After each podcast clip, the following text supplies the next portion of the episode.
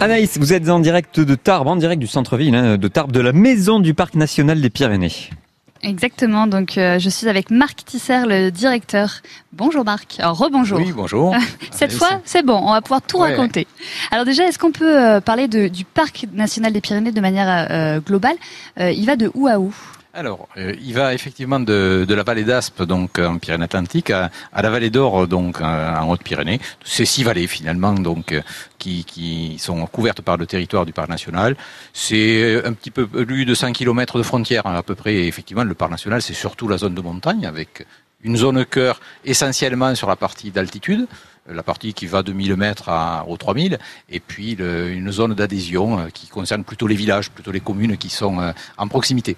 Et alors, quelles sont les missions du Parc national des Pyrénées? Ben, c'est d'abord des missions de connaissance, c'est connaître un petit peu le territoire, le- le- l'observer, euh, euh, suivre et préserver ce territoire qui est un territoire d'exception, donc, euh, donc des missions de surveillance du territoire.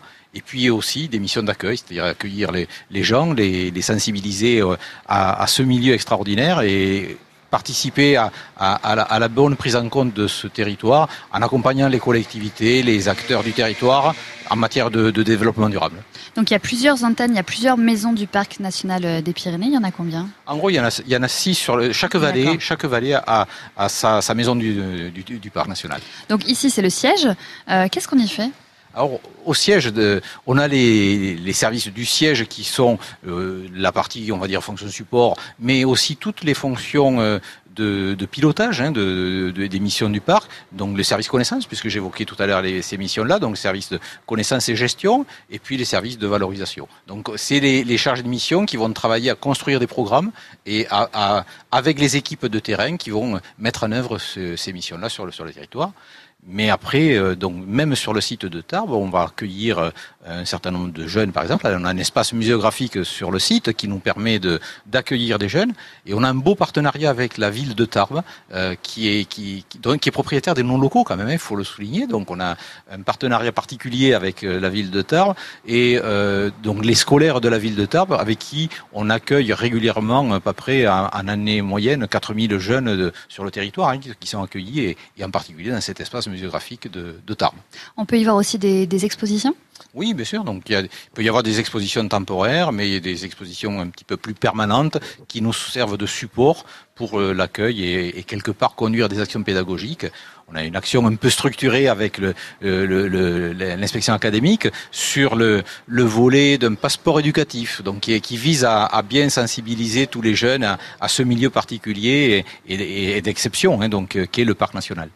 Il y a des animations euh, peut-être aussi, ou alors c'est vraiment juste pour les scolaires. On, on peut pas venir en fait euh, de manière, euh, enfin comme ça on est en vacances, on vient à Tarbes, on peut pas venir à la maison du parc. Alors sur Tarbes, non. Sur Tarbes, Ouais. effectivement, c'est c'est des accueils, on va dire, sur rendez-vous. C'est-à-dire, c'est des accueils qui sont planifiés. Aujourd'hui, la, la, la maison du, du parc n'est pas un lieu ouvert au- à tout public. C'est un lieu d'accueil de, partenariat. Après, c'est le, le lieu de, de travail avec nos instances, c'est le conseil d'administration, le conseil. On a un conseil économique, social et culturel. On a un conseil scientifique. Donc, c'est toute cette vie du, parc qui s'organise à Tarbes.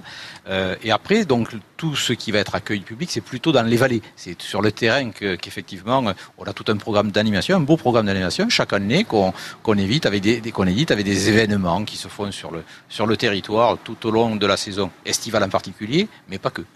Donc ici, euh, à la maison du parc national des Pyrénées à Tarbes, on peut venir sur rendez-vous. On peut aussi venir euh, bouquiner dans, dans le parc. Votre euh, votre bureau est juste au-dessus. Vous avez vraiment le le super euh, spot pour pour voir tout ce qui se passe dans le parc. C'est c'est joli. C'est quand il fait un temps comme ça, c'est super. Ah, c'est toujours beau, mais alors quand il fait ce temps-là, c'est ben, c'est merveilleux. C'est clair que j'ai la chance d'être dans, dans un bureau qui, qui a vu passer euh, Eugénie, donc euh, les- les- au cours d'un déplacement, donc euh, euh, avec le, Louis-Napoléon III. Donc effectivement, c'est vraiment euh, quelque part euh, un lieu historique. hein, donc euh, la maison Foult, euh, qui effectivement est en- entachée d'histoire, hein, donc qui, a une histoire assez longue et intéressante.